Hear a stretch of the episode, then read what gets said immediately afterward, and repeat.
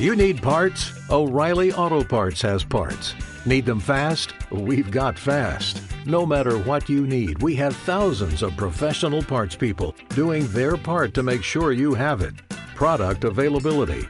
Just one part that makes O'Reilly stand apart. The professional parts people. oh, oh, oh O'Reilly Auto Parts. ¿Quieres conocer el mundo de los negocios? ¿Los últimos emprendimientos? La mayor aventura empresarial de la radio con Marga de la Fuente cada miércoles de 6 a 7 de la tarde en Patenta tu éxito. Estás invitado.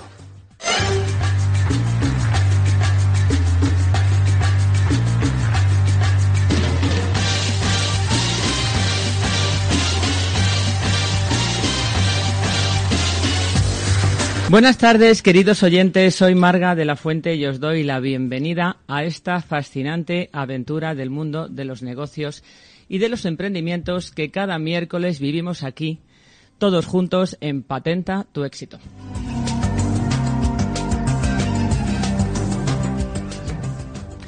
Quiero mandar un saludo a nuestro director de Comunicación y Relaciones Públicas, Carlos González, que iba a acompañarnos, pero porque por razones diversas de este mundo tan complicado que tenemos todos, pues no ha podido estar aquí con nosotros. Un abrazo enorme, Carlos, te echamos de menos.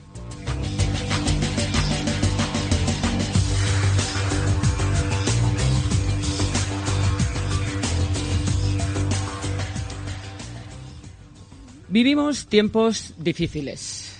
Una nueva crisis que parece que ahí nos acecha como un lobo hambriento mucha incertidumbre y por este motivo nada mejor que dedicar este programa al mundo de los negocios y a algunas de las más importantes iniciativas donde se aglutinan directivos, empresarios, profesionales con un fin común, el revitalizar la economía, el bienestar y el empleo.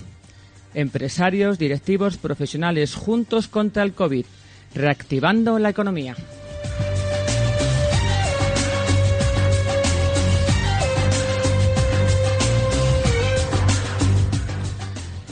Y para hablarnos de todo esto y de mucho más, contamos con unos invitados de lujo esta tarde. Hilario Alfaro es presidente de Madrid Foro Empresarial. Buenas tardes, Hilario. Hola, Marga. Buenas tardes. Bienvenido y muchas gracias por estar aquí con Muchas nosotros. gracias a vosotros. Manuel Gandarias, fundador y CEO de Civislen. Buenas tardes, Manuel. Buenas tardes, Marga. Enhorabuena por el programa y gracias por la invitación. Exactamente, y nosotros más agradecidos que estés aquí. Y Mariano Llorente, fundador y presidente del Club CEO de España, que entrará más tarde, al final del programa. Muchas gracias también, Mariano.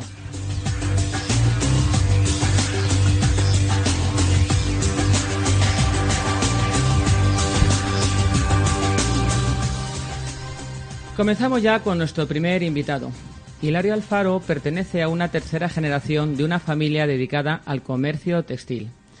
Presidente de honor de Acotex, que es la Asociación Empresarial de Comercio Textil, cofundador de COCEN, Confederación de Comercio de Madrid, y actualmente, como decía al principio, es el presidente de Madrid Foro Empresarial. La verdad es que tienes una trayectoria, Hilario, impresionante. Es que ya soy bastante mayor. No, yo, yo, yo sé que no es tan Eso- mayor Eso se va acumulando. la experiencia, pero no eres tan mayor, pero la verdad es que tienes un historial Pero bueno, que llevamos toda la vida en esto y, se, no- y se nota. Eso Segu- sí. Seguro que, que Manuel la tiene más corto porque es mucho más joven. No te pongas más años, que no tienes tantos, ¿eh, Hilario? Experiencia mucha, tantos años no. Eh, comienzas en el mundo empresarial, imagino, de la mano de tu familia, Exacto. De Y la mano no- de mi padre. de tu padre, eh, con un negocio muy conocido en Madrid y en muchos sitios de España. Cuéntanos un poco, ¿cómo entras en el negocio familiar? ¿Si es vocacional? ¿Sigues la tradición? Bueno, pues era vocacional, pero me dijeron, aquí no entras si no, si no empiezas ya acabas una carrera, la que quieras. Entonces hice, un- hice una carrera y al día siguiente me planteé allí, ya he acabado y, y quiero empezar a trabajar aquí. Bueno, y a partir de ahí, eh, la verdad es que el mejor profesor que he tenido, sin lugar a dudas, ha sido mi padre. Y bueno, pues hemos tenido, ya hace muchos años de todo esto, pues más tiendas, menos tiendas, eh, se ha abierto, se ha cerrado, eh, hemos hecho todo el recorrido. Y ahora la verdad es que hasta marzo no nos ha ido nada mal, sino todo lo contrario. Pero bueno, tú, tú dices, eh, una crisis más. No, esta es la crisis. Y esto nos ha pegado de lleno, pero, pero como a todos, y nos tenemos que reinventar, y sobre todo la gente que nos hemos apoyado mucho en turismo, pues es empezar de cero en, en muchas cosas y, y, y, y nos queda mucho de recuperar. Sí, efectivamente, es la crisis. Lo que pasa es que decir la crisis me parecía un poco duro a nuestros Esta oyentes. es la crisis. Los pobres están, todos nosotros estamos muy preocupados con la situación actual, lo que decía al principio, ¿no? Demasiada incertidumbre y miedo. Eh, muchas personas ya han perdido sus empleos, muchos negocios han cerrado, el mundo del turismo, como dices, pues está prácticamente hundido. O sea, no es que llevemos 53.000 muertos, que sí que los llevamos, que quiero hacer un recuerdo a esas 53.000 personas que se han ido como se han ido, eh, sino que es que además hay que hacer un homenaje a esos 130.000 empresarios que desde mitad de marzo hasta hoy han desaparecido, más lo, lo que quedan eh, de entrada porque no se están tomando medidas adecuadas eh, a, ningún nivel, ni autonómico ni estatal. Eh, y eso lo vamos a pagar. ¿Por qué otros países van mejores? Porque tienen mejores pilotos de, de esta situación que nos afecta a todos prácticamente por igual. Pero luego depende cómo se gestione o si no se gestiona, pues tendremos los resultados que estamos teniendo. Y eso que Madrid es un bastión económico en, eh, bueno, un motor económico dentro de España, ¿no? Porque Es un motor económico por la inversión extranjera que tenemos, que captamos el 70%, por los empresarios que tiene Madrid, pero, oiga, no por los políticos que tenemos, me da igual el color que tengamos. Ahora mismo es el momento de los empresarios con mayúscula y de la sociedad civil. No nos va a sacar de esta los partidos, ni el que gobierna, ni el que está en la oposición, ni nada. Sobre todo que son gente que no escucha. Entonces, cuando no escucha, o primero no crea un diálogo, y si no hay diálogo, es imposible escuchar. Si escucharan a los empresarios como han hecho en Italia, saldríamos mm, bastante mejor y bastante más rápido que como estamos. Pero es imposible. Imposible. Y ya además lo habéis intentado, ¿no? Porque habéis presentado algunas lo hemos, iniciativas. Lo hemos intentado, se han presentado iniciativas de todos los colores que no es que seamos muy listos, que hemos copiado lo que está funcionando por ahí, que es lo que tenemos que hacer, y adaptándola un poco a la- a- a- al sistema español, pero, pero es imposible.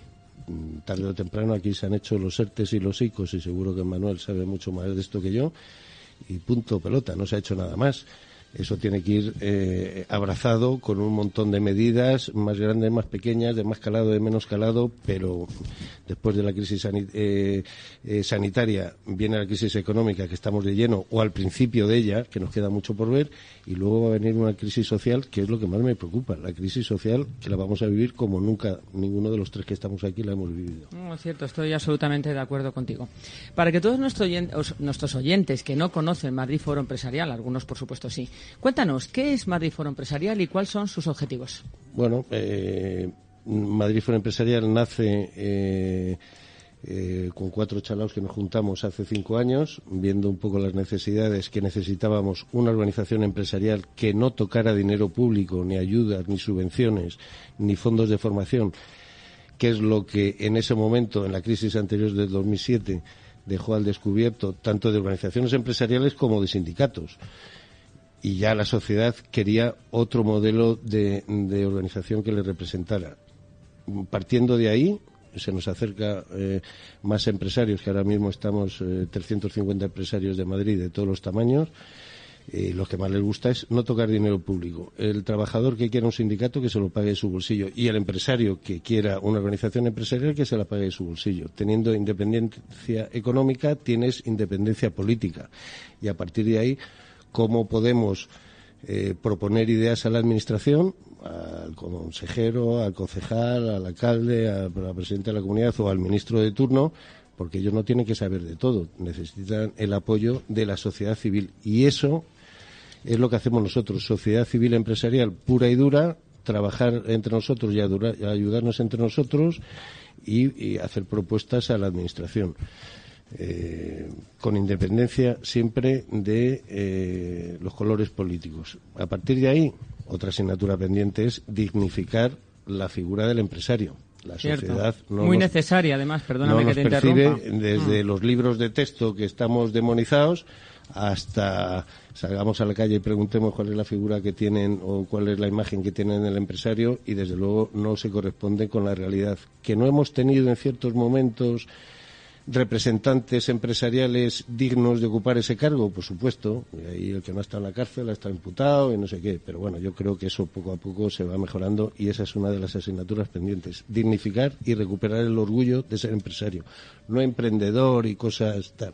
Empresario con mayúsculas, que es lo que he dicho. Sí, la persona que da trabajo y genera riqueza para todos. Que levanta el cierre por la mañana, exacto. que baja el cierre por la noche, sí. que se lleva los problemas a casa a ver cómo eh, llegas a fin de mes y creas una idea, un sueño, una ilusión y, y ese crear va detrás muchos puestos de trabajo, que es de lo que se trata y es el bien más escaso que tenemos y el bien más escaso que vamos a tener. Eso sin duda, ya lo estamos viendo. Y además, eh, yo sí creo que en todos los sectores hay gente buena, en todos los sectores hay gente mala, en empresarios hay buenísimos, ha habido siempre empresarios, grandes empresarios en España y en todos los lugares. También no ha habido, eh, por otro lado, algunos no tan buenos, pero eso pasa también con los trabajadores y eso tienes que estar con- de acuerdo y con los conmigo. políticos, yo creo Bueno, que la imagen de los empresarios empezamos a estar por encima de la imagen que tienen los políticos. Hombre, también. Bueno, yo creo que lo peor valorado en este país. ta- tampoco es mucho, pero bueno, es un primer paso. Eso es verdad. Yo creo que lo peor valorado en este momento en España son los políticos. eh, por delante, sin duda, los empresarios. ¿eh? necesitamos gente y necesitamos políticos que realmente quieran trabajar por nosotros, no por ellos, por nosotros, no por el partido, por nosotros. Y eso solo se puede dar con una sociedad civil exigente, formada e independiente. Y eso es lo que aspiramos desde Madrid Foro Empresarial. Por eso animo a todo el mundo a que se acerque, a que se meta en su página web y a partir de ahí, cuando le demostremos que, sea, que somos útiles y eficaces para ellos, pues entonces que entren en Madrid Foro. Pero tienen las puertas abiertas de- desde este momento. Pues nada, yo ya voy, ¿eh? Pues nada. Ya cuenta conmigo, ¿eh? Yo ya Ahí- me tienes. Ahí estamos, por eso te he pedido la tarjeta antes. A mí ya me tienes. ¿Qué profesionales y empresarios tenéis en Madrid Foro? bueno, hay 20 mesas de trabajo que no nacen porque el presidente diga vamos a crear una mesa de urbanismo, sino que se juntan 10 o 15 de urbanismo y crean una mesa de urbanismo. Ellos debaten lo que quieren proponer a la Administración o lo que necesita Madrid, porque el ámbito nuestro es Comunidad de Madrid. Y a partir de ahí se crea una mesa, no hay junta directiva, hay comité ejecutivo, no cuestionamos lo que ellos dicen y lo único que hacemos es empujar para que salga esa idea en el mejor en el menor tiempo posible. Nos apoya Deusto Business School en Castelló 76 desde el principio porque cree en el proyecto, ¿eh? Eh, nos apoya Ibercaja también, eh, que nos patrocina, pero nunca tocamos dinero público. A partir de ahí cómo te puedo ayudar yo a ti, Marga, cómo te puedo ayudar, Manuel, y, estoy seguro que si te ayudo o simplemente lo intento, cuando yo te pida algo, tú, tú me vas a responder. Eso es la forma de crear eh, Madrid Foro Empresarial y esa es la filosofía con la que trabajamos. ¿Qué propuestas habéis dado al gobierno o que habéis trasladado tanto al ayuntamiento, comunidad o al gobierno central? ¿Nos Bueno, puedes pues, hablar de alguna de ellas sí, que sí. consideres especialmente necesaria en estos Por momentos? ejemplo, ahora que se está negociando, que es alucinante que a cuatro días de que acabe septiembre no sepamos mm, cómo va, si va a haber ERTES, no va a haber ERTES, en qué condiciones queda, y cada tres meses tengamos que estar negociando lo mismo, lo que aspiramos es como a Alemania. Oiga, hasta el 31 de diciembre del 2021 los ERTES continúan. Ya está. Eh, toda la COE y los sindicatos que están haciendo un esfuerzo y que están dando una lección a los partidos políticos que no se ponen de acuerdo ninguno para nada, ni para educación, ni para sanidad, ni para cómo solucionar esto, los agentes sociales creo que han hecho un esfuerzo y están demostrando que se pueden entender. Y están de la mano ahora mismo COE y los sindicatos. Creo que, que están dando esa lección. Pero, por ejemplo, los ERTES, desde luego ampliarlos sin lugar a dudas, por lo menos hasta el 30 de junio del 21, mm, y levantar los ERTE según la demanda del sector, no porque a la ministra de turno se le ocurra, pues ahora, como ha dicho ahora, vamos a dejar fuera el comercio y a la hostelería. Pero ya, no, es que me sobran 500.000 aquí y no tengo cómo pagarlos. Bueno, Ya, pero ese no es el problema del empresario. eh, desde luego, nosotros, como poco, hasta el 30 de junio del 21. Eh, Los ICOs, ¿qué pasa? ¿Alguien se cree que unos ICOs que hay que empezar a devolver en abril con la situación que hay, vamos a poder devolverlos? Es imposible. Imposible. ¿Qué han hecho el resto de Europa? Oiga, dos años de cadencia. Y en vez de cinco años me lo devuelven siete, ocho años. Eso es lo que estamos pidiendo. Oiga, pónganos en, en la mismo, a- a- al mismo nivel que el resto de los empresarios europeos. Pues no, aquí tenemos un año y en abril empezamos a devolverlo, que desde luego la morosidad se va a disparar. La bajada del IVA. Eh, hay países que lo han bajado del 21 al 19, eso es lo que estamos pidiendo, el turismo del 10% al 7%. ¿Eso qué supone? Pues cerca de 7.000 millones de euros, 6.000 y pico millones de euros, que va a estar en los bolsillos de los españoles y del consumidor para consumir o para hacer lo que quiera. Pero vamos, tendrá más facilidad de consumir y que la rueda mm, vuelva a moverse. Las cotizaciones sociales que pagamos por encima de la media del resto de los países de Europa. Pues oiga, que no pasen las cotizaciones sociales del 30% del coste laboral de la empresa que, de cada uno. El impuesto de sociedades. Oiga, si hemos perdido más el 40 o más del 40% de la facturación del primer, en el primer semestre del 2020, oiga, ese año no paguemos el impuesto de sociedades. Eso es ayudar a los empresarios, que son los que al final pagan los impuestos junto con los trabajadores, para mantener esa sanidad y esa educación y ese estado de bienestar que se nos llena la boca que no sé dónde va a acabar. El pago de los arrendamientos de los locales, pues oiga, mm, forzar a las propiedades de esos locales, centros comerciales o locales planta calle, a que cobren la renta en función de la facturación, hasta cierto tiempo. Luego ya recuperaremos el contrato inicial. ¿Qué pasa con las deudas eh, tributarias? Pues en Holanda, de pagar el 4%, aquí pagamos el 3,75% por haber atrasado tus impuestos, lo ha dejado en el 0,01%. Tú si no pagas los impuestos en plazo es porque no puedes, y menos si no tienes facturación, que es lo que está pasando ahora. está pasando? Pues oiga, déjenos el 0,01 como en Holanda. Y luego cosas de, de, de eh, regeneración política. Eh, por ejemplo, que los delitos de corrupción, que es un tema que está trabajando Madrid Foro Empresarial, pues los delitos de corrupción con dinero público que no prescriban. Eso lo entiende todo el mundo. Pues aquí prescriben y ya se ajustan entre ellos para que cuando realmente tal. Eh, ¿Qué pasa con, con el régimen sancionador de la ley de morosidad? Que en estos días parece ya que se va a aprobar. Pues lo llevamos trabajando junto con otras organizaciones mucho tiempo y sobre todo reducir la administración a todos los niveles. El gasto público no productivo lo tenemos que reducir de ministros, de consejerías, de concejales, a todo nivel estatal, autonómico y local. Por ahí se nos va un montón de dinero. Muchísimos, miles. Y desde luego todo esto daría frescura al sistema electoral que tenemos si tuviéramos listas abiertas y limitación de mandato del presidente.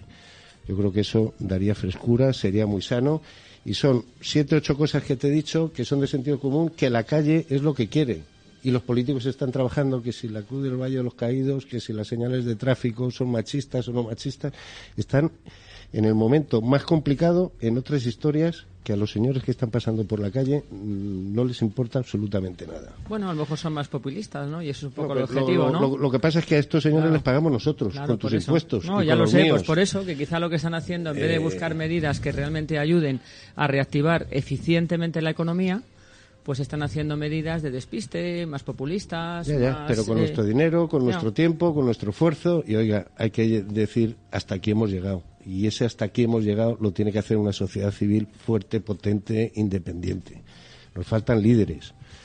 Nosotros desde Madrid Foro Empresarial nos ofrecemos a liderar toda cosa, toda idea que tenga cara y ojos y sea eh, responsable con la sociedad que tenemos. O sea, os animo a participar. Bueno, no, si nos has animado todos a nosotros que estamos en el estudio, ¿verdad, Manuel? Y yo creo que a muchos oyentes, ¿no? Que nos están ahora siguiendo y nos seguirán en redes sociales fuera y dentro de España y vean un mm. poco la situación real de lo que estamos viviendo los empresarios en España y un poco el mundo empresarial en estos momentos.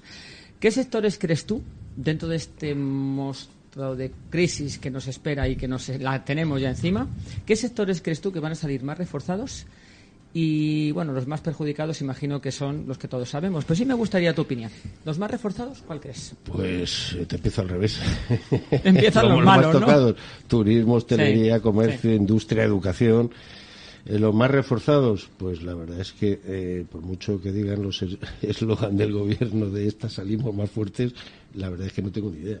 O sea, lo veo muy negro. No sé si porque no estoy muy optimista por el camino que llevamos pero pero no lo veo no veo qué sectores pueden salir reforzados de esto. Tecnológico, Hombre, tecnológico, seguro, la venta online, todas las nuevas tecnologías, pues hemos avanzado en tres o cuatro meses, lo mismo que en cinco años, ¿no? Todo el pues tema de digitalización. Pero bueno, todo eso va a cubrir la brecha que se nos ha abierto, yo creo que no. Que, que, es un camino, es un camino más y tiene la importancia que tiene, que tiene mucha. Hemos avanzado eso, cinco años en cuatro meses, pero. Eh, sí, pero cuando la mayor parte de los sectores están tocados, aunque uno vaya medianamente bien, no es, no es suficiente. las cifras de paro y mientras haya un parado, esa tiene que ser nuestra preocupación. Efectivamente. Vamos camino de los seis millones y pico, de los siete millones. Eso eh, hay pocas sociedades que lo puedan aguantar. ¿eh? Pues sí. Así es. ¿Cuál crees tú que han sido las consecuencias más grandes que ha traído el COVID? Las consecuencias más, ¿O la realidad? La realidad, yo creo que se está abriendo una brecha social eh, muy peligrosa, esa crisis social, eh, con unos partidos que no están dando la talla eh, a ningún nivel, con una falta de liderazgo total y me preocupa mucho la crisis social o la brecha social eh, eso tiene unas consecuencias que eh, se va a tardar mucho tiempo en cerrar.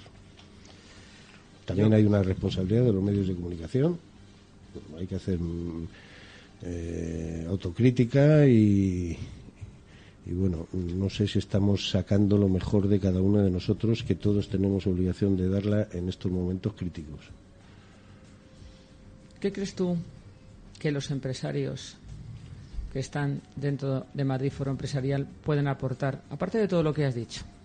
¿Qué crees que pueden aportar en este momento de manera práctica al mundo del empresario y al Pues mundo empresarial? Ahora mismo lo que les pido, y lo acabo de pedir en la Asamblea General que hemos tenido el lunes pasado, es compartir más que nunca conocimientos y contactos. Donde menos te espera, te esperas, eh, puedes colocar un currículum que te ha enviado alguien, donde menos te esperas te pueden dar una idea que a ti no se te ha ocurrido y ahora lo que necesitamos es compartir entre todos contactos y conocimientos y tener voluntad de ayudar a los demás. Tan simple como eso. Tan simple y tan profundo como eso. Bueno, pero parece que no debe estar de moda. No, no, pero que no Pero- se cala en la gente quizá. Pero yo creo que va calando Sí, yo creo que también. cada vez más, muy lentamente, eh, pero bueno, esa es la filosofía desde Madrid Foro. Y la nuestra también. Estamos totalmente alineados con vosotros y Y nos programas parece... como el tuyo nos ayuda desde luego a difundir lo que, porque tenemos los altavoces que tenemos. Y no a todo el mundo ser independiente en esta comunidad, en esta comunidad en concreto, es muy, muy, muy difícil. Eso es verdad. Pues esta emisora es libertad, como tienes Muy ahí. bien, pues hacéis honor a vuestro nombre. Así debe ser. Pues vamos con el test del éxito. El test del éxito son unas preguntas muy cortitas. Esas no me las has dicho. Ah, antes. que esto es sorpresa. Bueno, y, y las anteriores tampoco. No, ya lo sé, que tú venías aquí completamente confiado y eso desde luego te lo agradecemos un montón. Son preguntas cortas que puedes responder una cosa o dos como mucho, ¿de acuerdo? ¿Preparado? Preparado. ¿Qué talento deberían tener los empresarios españoles? ¿Qué talento? Agilidad y frescura. ¿Tu mayor aportación al mundo empresarial cuál es? Me da vergüenza, pero yo creo que generosidad.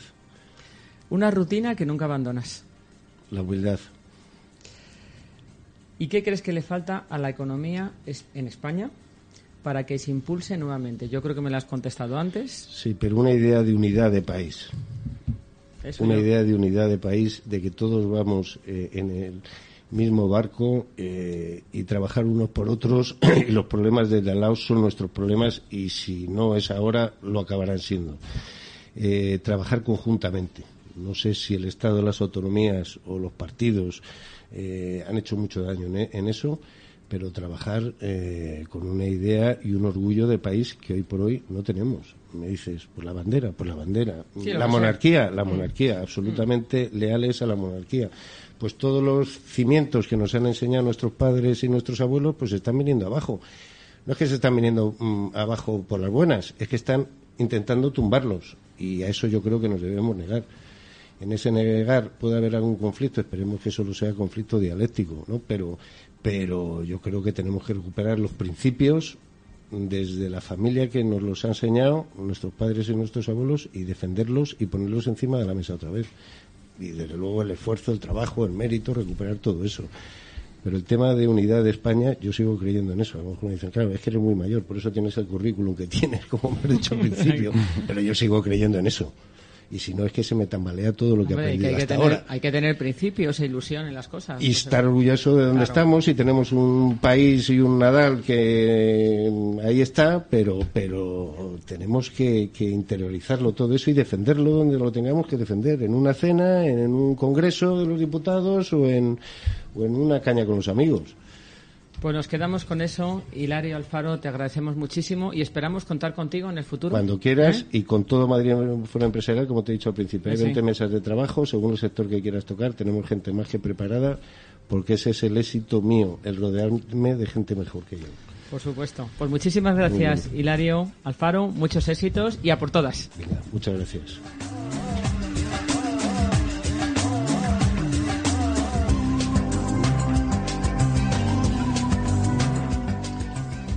Pues ahora nos vamos ya con nuestro segundo invitado. Manuel Gandarias es un economista que lleva más de 20 años de experiencia en el sector inmobiliario. Es fundador y CEO de Civislen. Además, participa en FAE, Foro de Apoyo Empresarial, EO, una organización internacional que también apoya, al emprendimiento y a los empresarios y que ahora nos irá contando a lo largo de la entrevista. Manuel, ¿por qué un economista se va al mundo inmobiliario? Cuéntanos un poco tu historia. Bueno, pues esto yo creo que to- todos tenemos referentes, como bien decía Hilario, ¿no? En mi caso, eh, yo empecé en el mundo de la, de la consultoría, que es un, es un mundo muy competitivo, muy interesante, en el que trabajas con gente brillante, en el que aprendes mucho, eh, en el que tienes largas jornadas de, de trabajo muy intensas, muchas horas, Ah, y como digo, trabajando con gente muy muy capaz y, y- y- y- con, con muchísima, eh, bueno, pues con- con muchísimo empuje, ¿no? Impulso. Y, y en un momento determinado eh, decidí, eh, precisamente por cosas que estábamos comentando ahora, de, de experiencia, conocimientos, ah, digamos, eh, eh, em, eh, mi padre que era ingeniero industrial estuvo 40 años en el sector inmobiliario. Entonces, al final, en un momento determinado, después de estar unos años en consultoría, que generalmente o ya pasas unos determinados años y te quedas durante muchos, como las grandes consultoras que, que todos conocemos, o, o las más boutique, que es donde yo estaba en una de ellas, o bien te sales y te vas ya a, cliente, ¿no? Bueno, pues yo decidí tomarme un, espacio de tiempo y eh, precisamente pensar en, en- en cómo podía eh, capitalizar esos conocimientos y esa eh, y esos contactos eh, y en definitiva todo eso que a nivel familiar había vivido desde pequeño y me encantaba no y era un sector que me apasionaba con lo cual ya hace muchos años pues decidí dar un giro hacia el sector inmobiliario primero en la parte más digital luego en la parte más de ladrillo eh, estaba en portales inmobiliarios, bien- de- en gabinetes de estudios, ah, viendo un poco el sector desde la atalaya, también promoviendo como tal. Y, bueno, pues eh, es un sector que me apasiona y además he estado muy vinculado también a la Escuela de Arquitectura eh, con, con un par de másteres concretos que, me, que hizo, que hice y que uno de ellos lo desarrollé yo, ¿no? Eh, y, bueno, muy vinculado al sector inmobiliario, pero también a la, a la parte de creación de empresas, ¿no? A la parte más, más de, de, de emprendimiento eh, y, de empresarios, como bien decíamos que al final yo creo que la palabra, la palabra emprendedor se ha denostado ya mucho, quizá ya más que la de empresario, ¿no? Yo creo que hay que hablar de empresarios y de, y de, y de sacar esto adelante con, con, gente, con gente muy válida y con gente con, con, con, con empuje y capacidad, ¿no? Bueno, yo creo que el, em- el emprendedor es el que se convierte al final en el empresario. O sea que realmente, digamos, el emprendedor es el inicio, quizá, del que va a ser el día de mañana un empresario. Sí, es O un, sea bueno, es- un, es un concepto que en otros países, en Estados Unidos quizás se habla mucho de, de- ese emprendedor que realmente, efectivamente, eh, emprendes un camino para, para, para convertirte en algo, en algo, eh, o convertir tu empresa junto con, con un equipo y con todo el talento en algo, en algo más grande, ¿no? Y, ya- y eso es, pero bueno, en realidad es, es, es, es un concepto que efectivamente, eh, yo, a mí me gusta también más hablar de empresario eh, como tal, ¿no? Que de, que de, que de emprendedor. ¿Qué es Civislen y qué objetivo tiene? Bueno, Civislendo lo, constituimos hace cuatro, cuatro años ya, cuatro años y pico, con, con la idea eh, precisamente de la crisis anterior, que fue una crisis ah, donde, donde el sector, finan- el sector eh, inmobiliario eh, tuvo un drama importante. Empujado quizás por el sector financiero y al final es muy distinta a la crisis que vivimos entonces en el 2000, en el 2008 de la que estamos viviendo ahora, ¿no? Eh, yo no digo que sea ni mejor ni, ni, ni, peor, al final lo que sí que está demostrado es que de todas salimos, con lo cual eh, hay que hay que hay que hacer eh, un, un, un, esfuerzo y una y una capacidad de pensamiento de, de, de hacia dónde debemos ir y, y, cómo y cómo debemos hacerlo sin, sin tener en cuenta muchas con los políticos entre otras cosas y, tratar de ir a, a, hacia adelante. Y, y bueno y, vimos que había una necesidad importante de financiar proyectos y lo que mejor conocíamos que era el, sector inmobiliario, eh, eh, pues pensamos que una buena manera de canalizar eh, financiación hacia proyectos inmobiliarios era mm, eh, poniendo en marcha un vehículo que eh, la, eh, de hecho en el 2015 se aprobó una ley en España para fomentar la, inversión privada, que es la ley de fomento a la financiación empresarial. Y en esta ley, que es la ley 5 de 2015, lo que, lo que se aprueba es la constitución de las plataformas de financiación participativa, que es todo lo que llamamos eh, no me gusta hablar de anglicismos, pero, pero el, crowd, eh, todo el crowd de funding, de equity, de todo este tipo de palabras ingleses que, que, que, que prefiero no utilizar, ¿no? Pero, pero se, se crea, se ampara bajo esta ley y decidimos constituir una plataforma para canalizar inversión privada hacia eh, proyectos inmobiliarios, sin ningún tipo de dependencia de, de, de, entidades financieras. Y lo que vimos en su momento es que España es un país muy bancarizado. No se trata ni mucho menos de competir con, con entidades financieras, porque no, no, no, tiene ningún sentido, sino complementar esa inversión privada, que además cualquier persona puede poner muy poquita cantidad para eh, canalizar una inversión vía préstamo, que le prestamos a un tercero, para desarrollar un proyecto, y en este caso inmobiliario, con no, garantías determinadas. No, y encima tener unos réditos importantes y tener una forma de ganar dinero también. Exacto que es el objetivo que tiene todo el mundo, ¿no? Exacto. En eso. ¿Cómo ves en este momento el mundo inmobiliario? Están hablando de que ha bajado tremendamente las ventas, hablaban de un treinta y tantos por ciento, eh, los alquileres. O sea, primero te quiero preguntar, ¿cómo ves el panorama general? Y luego vamos a entrar un poco en algunas preguntas que yo creo que a nuestra audiencia les va a interesar mucho, igual que a mí. Pues el panorama general lo veo, lo veo complicado.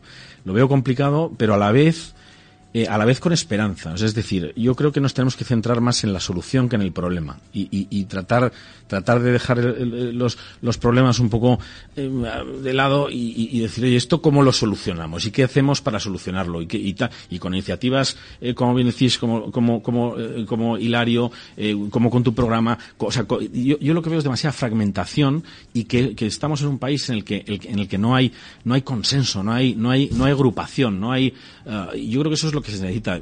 Estoy completamente de acuerdo con, con, con, lo que ha dicho Hilario. La sociedad civil es importantísima, los empresarios somos importantísimos. Quitarle, quitarle importancia a los, a los políticos. Al final los políticos están para servir al ciudadano, para, para, eh, para apoyar a los empresarios, para, para apoyar a los, a, no sé, en general, eh, yo creo que, que hay que centrarse en definitiva en la, en la solución. Lo veo complicado, ya digo, en determinados sectores eh, pues que les ha tocado muy muy de cerca. En este caso el inmobiliario, yo creo que eh, ha tocado de manera más tangencial eh, y, y, esto y esto yo creo que es importante eh, porque es un sector mm, fuerte a la vez que hay otros sectores que como el turístico que, que esto es, esto alguna forma hay que hay que hay que de alguna forma hay que solucionarlo y hay que ponerse las pilas ya. Yo he estado este este en, este verano en, en, en, el sur de España en, en, Huelva al lado del Algarve en Portugal y bueno los, los, los portugueses nos, nos, van años luz. O sea que todo todo el, todo el sur de Portugal tiene turismo todo el año. En, en la zona en la zona de del sur de, España no han creado las infraestructuras suficientes para que haya turismo todo el año, por ejemplo, ¿no? O sea, son cosas en las que debemos pensar y pensar a largo plazo, pensar en esas soluciones, pensar en cómo, en cómo debemos hacerlo.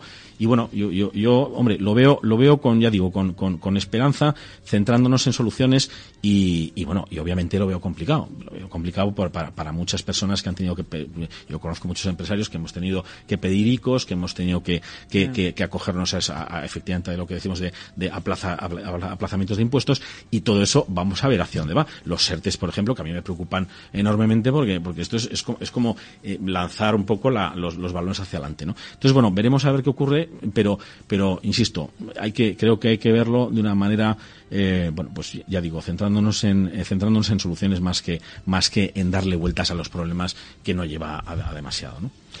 ¿Y qué, ¿Y qué te parece lo que decía Hilario de los alquileres máximos y mínimos, tanto de arrendamientos de oficinas o locales como de mm, propiedades? ¿Qué te parece? ¿Qué opinas de eso? ¿Crees que debería haber, como en algunos países, por ejemplo, como Alemania?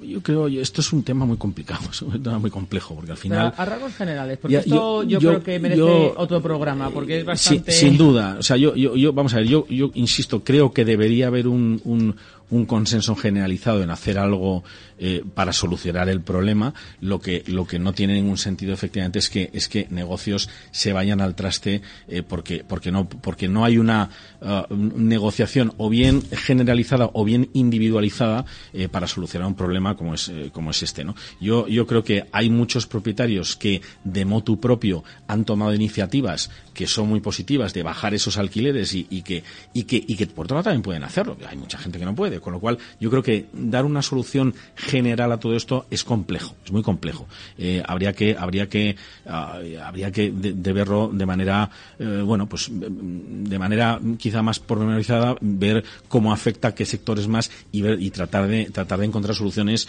eh, no sé cómo llamarlo, compartimentadas o, o, o, pero darle una solución generalizada lo veo complicado. O sea, toda intervención en un mercado que es un mercado que el mercado funciona con oferta y con demanda, al final, bueno, pues, pues es, es, es difícil, ¿no? Controlarlo de esa forma. Mm. Perteneces a FAE, que es el Foro de Apoyo Empresarial, eh, o EO, ¿qué es? Bueno, pues, pues EO es una organización em, eh, empresarial, eh, una asociación eh, empresarial eh, potentísima. O sea, es, es, algo, eh, yo me he incorporado hace relativamente, relativamente poco, es una asociación global, sin ánimo de lucro, con, con fundada en 1987, o sea, ya tiene una, una larga trayectoria, con más de 14.000 miembros en 61 países, o sea, estamos en, eh, prácticamente en todo el mundo. Eh, y, y, es una organización que te ayuda a alcanzar tu máximo potencial como empresario, ¿vale? y eh, eh, tanto en la vida personal como en la, como en la empresarial a través de conexiones, experiencias compartidas y aprendizaje colaborativo que mejoran la vida. O sea, es decir, eh, estamos todos los que estamos en EOS somos empresarios, somos propietarios de las compañías o, o, somos directivos de las compañías, pero en definitiva tenemos eh, capacidad de decisión y tenemos eh, eh, bueno que cumplir una serie de, de, cuestiones a nivel de facturación, a nivel de empleados y, que nos ofrece muchas interesantes y grandes cosas para formarnos, para tener un consejo de profesionales con muchísima experiencia. Y, bueno, no es el caso aquí en España, pero en otros países eh, tienen, eh, tienen, tienen realmente una influencia eh, también a nivel institucional y político muy importante. O sea, de consultar en determinados países pues por cuestiones específicas de COVID que se han solucionado gracias a intervención de empresas que, han, que son de, de personas que forman parte de ello. ¿no? Muy interesante. Y eso es lo que tú dices, buscar soluciones. Hay que también de vez en cuando quitar algunos escollos del camino, ¿eh? Porque para buscar sí. esas soluciones, Manuel, a veces, como dice Hilario, hay que también limpiar un poco. Sin duda. Lo que nos encontramos por el camino. Pues ya nos vamos con el test del éxito. ¿Listo? Estoy listo. Vamos Venga, listo. Vamos ¿Quién ha sido tu mayor apoyo en tu carrera profesional? Bueno, muy rápido, yo tengo un concepto que se llama los premier, que son las personas que me han marcado. Tengo seis concretamente, y, y, y tanto en la vida personal como en la vida eh, profesional. Yo diría que mi padre, eh, pero también, por ejemplo, tengo un cura que me ha marcado mucho en la parte espiritual y, por supuesto, gente con la que he trabajado que es eh, absolutamente brillante. ¿Qué les sobra a veces a los empresarios españoles? Uf, ¿qué les sobra? Yo creo que, yo creo que mm, yo diría que les falta pragmatismo. O sea, lo, lo, lo, que, lo que hay que hacer es más hacer, más, más hacer, más, más que pensar y, y, y voy a hacer esto y voy a hacer lo otro. ¿no? Hacer, ¿no? Un hobby. Un hobby, eh, me encanta volar, me encanta todo lo relacionado con volar, eh, desde drones, aviones, eh, eh, hasta cualquier cosa. Hace poco he visto una, un aparato que te pones y que, y que puedes volar. O sea, mi sueño realmente es antes de, antes de que llegue mi día el poder, el poder volar. Y un tip para pulsar los proyectos inmobiliarios en estos momentos. Eh, es complicado, pero yo diría que una buena estructuración eh, de, la, de, toda la parte financiera de un proyecto. O sea, cómo, cómo estructura un proyecto de cara a que me permita sacarlo adelante eh, y cambiar un poco el paradigma que ahora tenemos eh, eh, y, sobre todo la quizá diría la forma de la forma de construir también. Se están haciendo eh, se están haciendo ya constructores de construcciones más industriales más, industri más, más, procesos más industrializados donde la tecnología entra entra de manera importante y eso y eso todavía queda recorrido pero se está haciendo mucho al respecto Pues nos quedamos con todo lo que nos has contado y se nos ha quedado un poquito corta la entrevista. O sea que yo creo que igual que Hilario vais a tener que volver. Os vamos a atrapar aquí al mundo de Patenta tu éxito, que hay que ayudar a mucha gente y hay que estar aquí al pie del cañón. ¿eh? Muy bien. No podemos dejar a la gente en el camino. Sin Muchísimas duda. gracias, Manuel Gandarias. Muchas gracias. Muchos éxitos y a por todas también. Muchas gracias.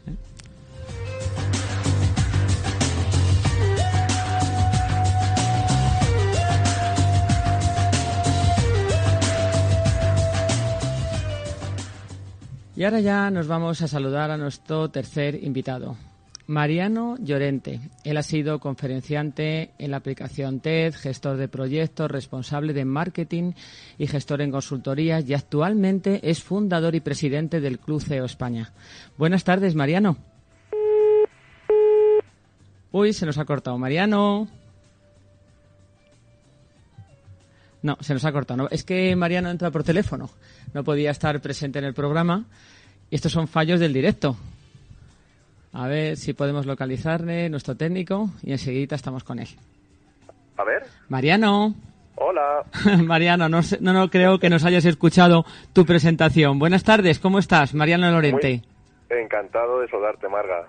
Pues muchísimas gracias por estar aquí con nosotros, aunque no sea presencialmente, que te echamos de menos, pero ya vendrás, Bueno, ya vendrás. eh, eh, por supuesto, tienes que guardarme otro huequecito ahí en, en la silla al lado tuyo. Por supuesto, aquí tienes un hueco siempre. Como decía, eres conferenciante en la aplicación TED, gestor de proyectos, responsable de marketing y gestor de consultorías y actualmente eres el fundador y presidente del Club CEO España. También un bagaje empresarial también muy extenso como el resto de nuestros invitados. ¿Cómo comienzas en el mundo empresarial? Bueno, pues yo recuerdo que con- eh, soy de Valladolid y, bueno, pues em, terminó la- mis estudios y me contrata una agencia de comunicación para ser el responsable de, bueno, pues de desarrollo en, en Valladolid. Una agencia que trabajaba mucho para Renault, para, bueno, para las grandes eh, compañías instaladas en, en Valladolid. Eh, pero mi, fue ingrato un poco el- esa primera experiencia porque estaba yo solo y yo lo que quería era aprender. Así que lo que hice fue irme a Madrid a, aprender de los de la gente, bueno, pues eh, interesante, ¿no? Que hay siempre en, en las grandes capitales. ¿Cómo nace el Club CEO España y qué te impulsa a fundarlo? Bueno, pues eh, nace un poco mm, eh, sin querer, te diría yo, porque lo que empezó es, bueno, yo me traslado a Segovia a vivir, me quería acercar un poco a Madrid, pero no del todo, y entonces en Segovia pues yo no conocía a nadie, y empiezo a hacer unos almuerzos en, en, el- bueno, pues en uno de los mejores restaurantes de Segovia, por no decir el mejor, que es José María, entonces me fui a hablar con él y le dije, quiero organizar pues cada mes un, almuerzo aquí con alguien interesante, necesito un reservado para 10, 12 eh, empresarios y, bueno, pues lo que hacía era traerme a, pues a una persona, a un, a un empresario importante a, Segovia y se lo comentaba a mi red de, contactos. Entonces, bueno, pues indirectamente así es como, cre- eh, como se creó el, el Club CEO, ¿no? Luego, a raíz de, de, bueno, pues de que los almuerzos iban cada vez más, eh, bueno, eran más importantes y demás, pues eh, le dimos la estructura y, y así es como surgió. Pues muy interesante, una forma de hacer negocios y networking, ¿no? Lo que conocemos ahora que luego se ha implantado tanto esta palabra que ya yo creo que está un poco soleta, porque en el fondo es el boca a boca de toda la vida, ¿no? Presentar a gente y hacer que entre pues una red de contactos de confianza pues se hagan negocios. Bueno, realmente ese es el diferencial del cruceo. Nosotros eh, nos juntamos no para hacer negocios, sino para conocernos. Eh, escuchaba antes a, Manuel, al que tengo gusto de, conocer, eh, incluso Hilario también ha venido a algún almuerzo nuestro. Eh, y, bueno, pues cuando contaban lo de, lo de la organización esta internacional, EO, de, empresarios y tal, yo lo que, lo que veo es que el cruceo es un poco, pues, eh, bueno, con esa filosofía, ¿no? De, de juntar a gente, eh, a empresarios, a, a CEOs, a directores generales, pero bueno, aquí no pedimos grandes requisitos, no, no hace falta ser un, un empresario, super empresario de éxito. Aquí, bueno, pues eh, para mí el éxito no se mide en, en, facturación o en número de empleados, ¿no? Eso es circunstancial en un momento dado. Aquí lo importante es querer, eh, bueno, pues compartir experiencias, eh, aprender de los otros y ser generosos. Y bueno, pues generando esa confianza, luego los, los negocios pues vienen rodados. Yo estoy absolutamente de acuerdo. La generosidad al final se, se, recompensa, en cualquier caso, en el mundo de los negocios y en la vida también personal, ¿no? Y sobre todo compartir esos conocimientos de personas que pues dirigen empresas y tienen un bagaje y una experiencia empresarial como la que puedes tener tú o los que estamos en esta mesa y que tienen mucho que decir, ¿no? Y mucho que ayudar a otras personas en situaciones y, y en momentos distintos de la vida, como por ejemplo en este, en esta pandemia tan horrorosa y con esta crisis que ya tenemos encima. ¿Qué opinas? ¿Cómo está viviendo el Cluceo esta situación en la actualidad y, qué está buscando o de qué manera está aportando algo a la sociedad en general para ayudarles? Pues mira, eh, nosotros nos coge la pandemia, eh, bueno, pues a pie cambiado, lógicamente, como, como al resto de la humanidad. Eh, y además, eh, bueno, pues siendo además uno de esos sectores un poco clave, ¿no? En el que nosotros apostamos el 100% de nuestra actividad a lo presencial. Eh, y seguimos apostándolo, ¿eh? Creemos que la confianza, eh, bueno, se, se, tiene que ganar en, las distancias cortas, mirando los ojos, viendo, bueno, pues la cara y las reacciones de la gente, ¿no? y bueno, pues se puede luego mantener por, por videoconferencia, pero bueno, pues es más es más difícil, ¿eh? es más difícil. Entonces, bueno, pues nosotros lo que hicimos fue, en, durante esta época, eh, adaptarnos. Eh, teníamos eh, planificada una, una cumbre con 30 grandes eh, empresarios y CEOs que íbamos a organizar en, en, La Granja, era la cuarta edición, y la teníamos planificada para junio, el 3 y el 4 de junio en La Granja, en Segovia, y lo que hicimos fue virtualizarla. Eh, tuvimos mantuvimos la misma agenda eh, pero de manera de manera virtual. Y además bueno a través de una plataforma que que bueno no, no, era lo mismo pero podías sentir un poco el contacto de la gente no y que se hablase y que se conociese y demás. Eh, eso es un poco cómo nos hemos adaptado. Hemos intentado eh, mantener el contacto eh, bueno pues día a día no casi con, con nuestros socios organizando bueno pues cafés todas las semanas con los socios eh, charlas eh, algunas tardes sobre temas interesantes. Y bueno, ese es un poco el granito de arena ¿no? que aporta el, cruceo, el mantener eh, actualizada a la gente con, bueno, pues la, con las tendencias, lo que está pasando en el mundo de, los negocios. Y, y, sobre todo yo creo que es muy importante para los empresarios y los CEOs el que no se sientan solos, el tener un, un foro de encuentro donde saben que van a estar con gente muy similar a ellos y en el que se pueden, bueno, pues pueden buscar apoyos y contacto, eh, bueno, pues eh, muy cercano, ¿no? Sí, es cierto, no sentirse solos, ¿no? Porque el empresario muchas veces tiene una gran soledad y tiene un camino duro porque es muy excitante, ¿no? El mundo de, de, de, los emprendimientos, de los empresarios, o los que empezaron de una manera y llegaron a ser empresarios, como decíamos antes, pero también es un camino a veces un poco ingrato, ¿no? Muy bonito pero ingrato. Y el estar con gente que tiene lo mismo que tú, que siente lo mismo que tú y los mismos problemas, pues es una manera de no sentirte solo e, e incluso encontrar soluciones, ¿no? Que es de lo que se trata un poco el objetivo del programa también esta tarde. Por, por supuesto, por supuesto. Eh, mira, te, voy a dar una, pues una, una noticia, ¿no?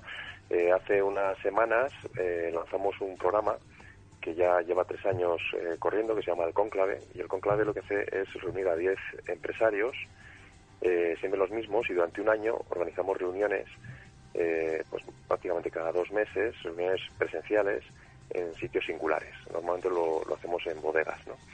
Entonces, bueno, pues eh, después de tres años el programa es eh, fantástico, la gente está encantadísima y dije, bueno, yo creo que es el momento de volver a lanzar una nueva convocatoria y, y bueno, pues eh, porque, bueno, vienen momentos difíciles y, y, y bueno, pues eh, los CEOs al estar un poquito ahí arriba eh, bueno, pues eh, necesitan también otro codo, eh, ¿no? Y, y, bueno, pues un poco para sujetarse y, hacer, hacer ahí entre todos eh, piña.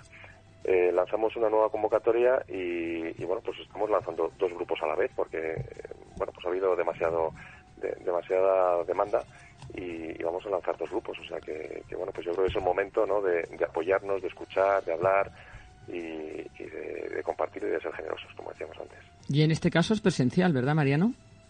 Sí, sí, eh, en, siempre que se pueda y las, bueno, pues las autoridades nos, nos lo permitan, guardando siempre las mismas las, las, las distancias y, y, bueno, pues todas las, las recomendaciones que, que, tenemos que guardar eh, es presencial, sí, sí. Eh, no 100% porque, bueno, pues eh, mantenemos reuniones, eh, son cinco o seis presenciales, pero después también las combinamos con, con, videoconferencias. bueno, durante uno de los programas, durante el, periodo de confinamiento, pues teníamos conferencias prácticamente cada 15 días. Tenemos grupos de WhatsApp y, bueno, pues se llevaba un poco la soledad, se llevaba de, de, otra forma, ¿no? Pues además son, son perfiles muy distintos, de distintos sitios, siempre eh, empresas de más de 5 millones de euros de facturación, para que bueno, el nivel de, complejidad de los negocios pues sea similar y, es súper enriquecedor para todos. Por supuesto que sí, y además lo que tú decías, ¿no? que lo importante es no parar la actividad y el contacto, porque el contacto es muy importante entre entre el mundo empresarial en general y los profesionales. O sea, no, sí, las plataformas nos han permitido, incluso este programa se está haciendo durante la pandemia mediante plataformas digitales, pero no es lo mismo esta calidez que tienes con el invitado y el, no sé, el sentirse dentro de un estudio, yo creo que te acerca mucho más y hace que también eh, puedas crear con ese con ese invitado una confianza, que es un poco lo que se trata, ¿no? En todos los invitados y todo lo que representáis los invitados de este, de este programa de hoy. Marga, eh, totalmente de acuerdo. Eh, por eso eh, te prometo que en algún momento estaré en la silla al lado tuyo y, y mirándote a los ojos. Claro que sí, porque además aquí te cuidamos mucho, que esto está muy limpio y muy, muy protocolo COVID. ¿Verdad? Aquí te lo pueden decir nuestros invitados, que están muy bien, ¿verdad? está. Ve, ya te lo dicen, que perfecto que puedes venir. por último, antes de llegar al test del éxito, una pregunta rápida. En tu experiencia como empresario y desde el Cruz CEO, Dime algún algo que crees que puede mejorar en este momento la economía española y intentar generar un poco empleo. Muy difícil, ¿eh? La pregunta, lo sé, pero... Pues eh, sí, pero fíjate, yo creo que mm, por las reuniones que tengo ¿eh? eh con, otros empresarios, siempre en el club lo que hacemos es intentar ser positivos. Eh, bueno, el empresario está en, está en los genes el, tirar para adelante. cuando eres, bueno, pues un emprendedor joven que tienes una idea en la cabeza, eh, escuchas siempre muchas cosas negativas, de, a ver, este, qué bobada, es muy difícil, ¿para qué vas a emprender eso? Bueno, pues estamos en un momento de esos, ¿no? De que todos son problemas, pero, pero hay que pensar en positivo. Y, como comentábamos un poquito de refilón antes, si piensas en positivo es más fácil que te vengan cosas positivas. Si estás en el bucle negativo, eh, no avanzas. Estás, eh, bueno, pues eh, todo el rato quemando energía en, en negatividad, ¿no? Eh, claves, yo creo que claves es cambiar el chip, intentar dentro de la dificultad y que, bueno, pues que todo es, muy difícil, eh, pensar en positivo y pensar en, alternativas, en que van a llegar momentos de, construir y que tenemos que ser constructores y los empresarios y los, y los CEOs son constructores. Eh, así que, bueno, pues eh, tenemos que construir la nueva realidad que se, nos, que se nos presente. Claro que sí, luchar por ese cambio entre todos. Todos los que estamos aquí luchando porque, porque se produzca. Pues vamos al test del éxito. ¿Preparado? Venga, dispara. Ya sabes que son preguntitas cortas. Una cualidad que debe tener todo empresario. Bueno, yo creo la integridad. Es, incuestionable. Una manía o un vicio confesable. Un vicio confesable. Pues me gusta la pizza. Los viernes, sobre todo. Sobre todo los viernes, ya para descansar de la jornada de toda la semana. Y si es con una cervecita ya... ya la pera, ¿no? pues claro que sí. ¿Cuál, es, ¿Cuál crees que es el valor más destacable del Club CEO España? El valor, sus socios, por supuesto. Yo creo que el, éxito del club es la gente que lo, que lo compone y las, las historias personales de cada uno y empresariales son eh, a mí yo aprendo un montón soy un privilegiado en, tener contacto con, con, gente de la que aprendo día a día. Y, bueno yo invito a, todos los empresarios y CEOs que, bueno pues que se acerquen un poquito y que vean nuestras actividades. Y bueno y si les gusta lo que ven pues pues eh, que son son bienvenidos. Pues por supuesto que sí y además ya lo subiremos a redes invitaremos a todo el mundo a que os conozca. Marga, y además eh, quería hacer un llamamiento a no solo a los empresarios, sino también a las empresarias y, a las, y, a las, CEO. Em, porque, bueno, me cuesta eh, acercarme a ellas y, me, gustaría tener más, más eh, sector femenino dentro del club. Así que, bueno, pues, eh, bueno, pues sé que te escuchan eh, muchas mujeres y muchas mujeres empresarias.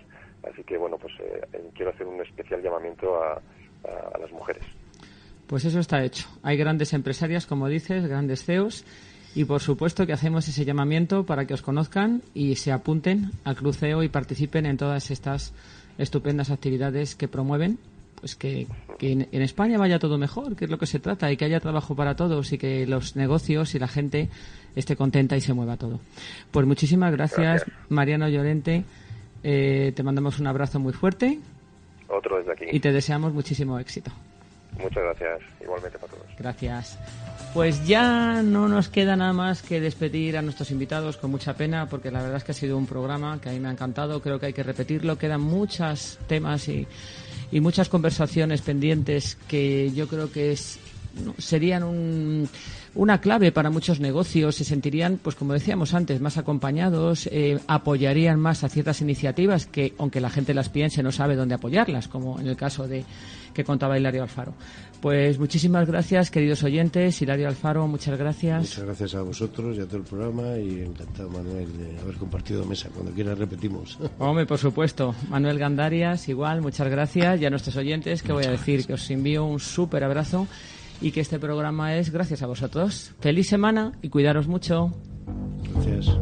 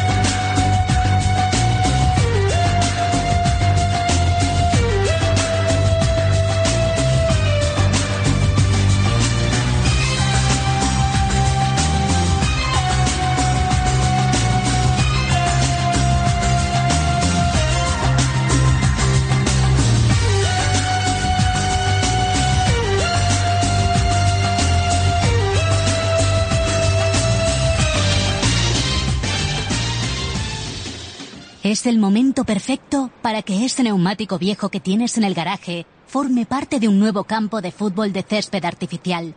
Ni se te ocurra mandarlo al vertedero. Ya es hora de reciclar. Coloca cada residuo en su contenedor o llévalo al punto limpio más cercano y participa en la economía circular. Comunidad de Madrid. Quédate en casa, porque así salvas vidas. Pero ¿y las que viven con su maltratador? No eres nadie sin mí, no vales nada. Tú no te quedes en casa. Llama al 012.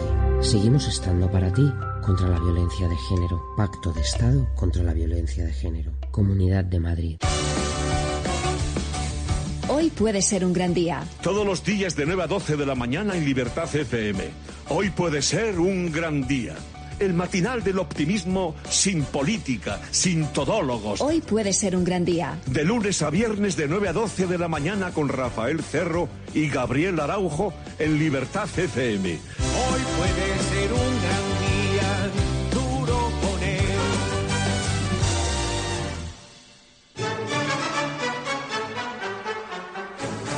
De la Z a la A, Zarzuela, los viernes a las 8 de la tarde bajo la dirección de Luis Gutiérrez Serantes.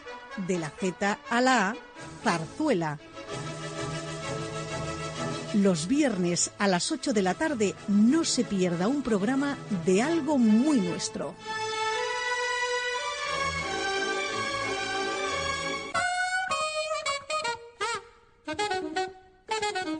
Eh, ¿Qué pasa, audiencia? Soy Mariano Mariano. Mentes peligrosas, sí. Aquí en Libertad FM de lunes a viernes a las 12 de la noche y luego se repite de madrugada, no sé a qué hora. Pero bueno, que lo podéis escuchar aquí en Libertad FM cada día. Dale, Pepe. Mentes peligrosas. Posiblemente el mejor programa de España y Portugal. Mentes peligrosas. El programa hecho para españoles ilusos.